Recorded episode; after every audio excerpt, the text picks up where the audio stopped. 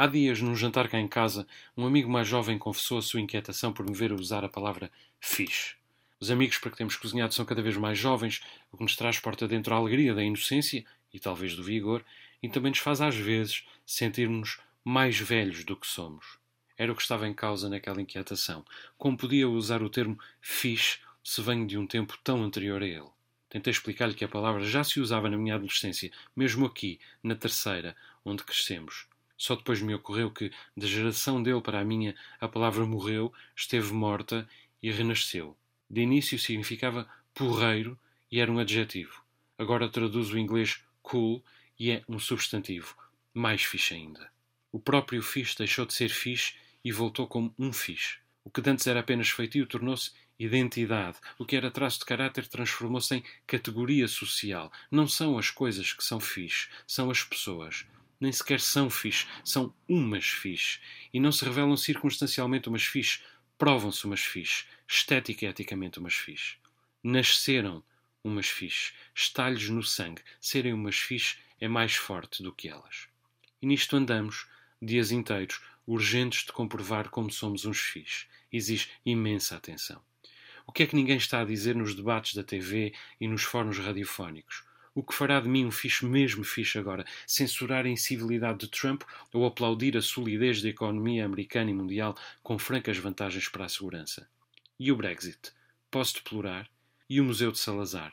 Devo aproveitá-lo para me reafirmar irredutivelmente democrata, um progressista, ou dizer-me agora assertivamente saudosista, mesmo um conservador? O que me distinguirá melhor da carneirada? Em suma, o que é que ninguém está a dizer e eu ainda poderia dizer? Como poderia eu elogiar Bolsonaro e continuar fixe? E defender o acordo ortográfico? E a energia nuclear? E o GMO? Como poderia atacar as árvores da Amazónia e no momento em que os outros começassem a atacá-las também, lembrarem-se de que fui eu quem as atacou primeiro? Onde está esse delicado ponto de interseção entre o eloquente e o seguro que fará de nós não só uns fixes, mas os maiores fichos do dia, pois é aí que queremos estar. É isso que queremos dizer. E portanto, o melhor já agora será que seja isso que pensamos também. Eis o país que vejo daqui, à distância dos grandes centros urbanos. Um país em que deixamos de dizer o que pensamos para pensar o que dizemos. Um país em que passamos a pensar o que dissemos. Um país entediado e por isso mais perigoso do que aquilo que nos prometem os rankings do Global Peace Index. Eu não quero ser um fixe. Vivi no bairro alto e vivo agora numa freguesia pobre de uma ilha remota.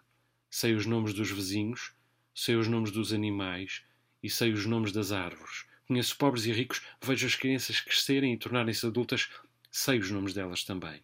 Compro móveis no IKEA, escrevo livros de estrutura clássica. Às vezes Ponho um caldo que norre na caldeirada. Não sou um fixe. E também não sou inteiramente livre. Tentei acreditar na velha paráfrase de Clemenceau, segundo a qual, se aos 20 anos não fores de esquerda, não tens coração, e aos 30 não fores de direita, não tens cabeça, mas a idade mostrou-me que se aos 40 não fosse de esquerda novamente, então não tinha esperança. Sou de esquerda, mas sou moderado. Menos fixe era impossível. E ainda me manietam mais coisas: os afetos, as urgências criativas, o apego à terra, às vezes uma constipação. Mas aqui, ao menos, não preciso de ser um fixe. E talvez tenha ganhado alguma noção das proporções. Ainda não encontrei definição melhor para a palavra cultura. Prometo tentar que seja esse o fio da minha meada.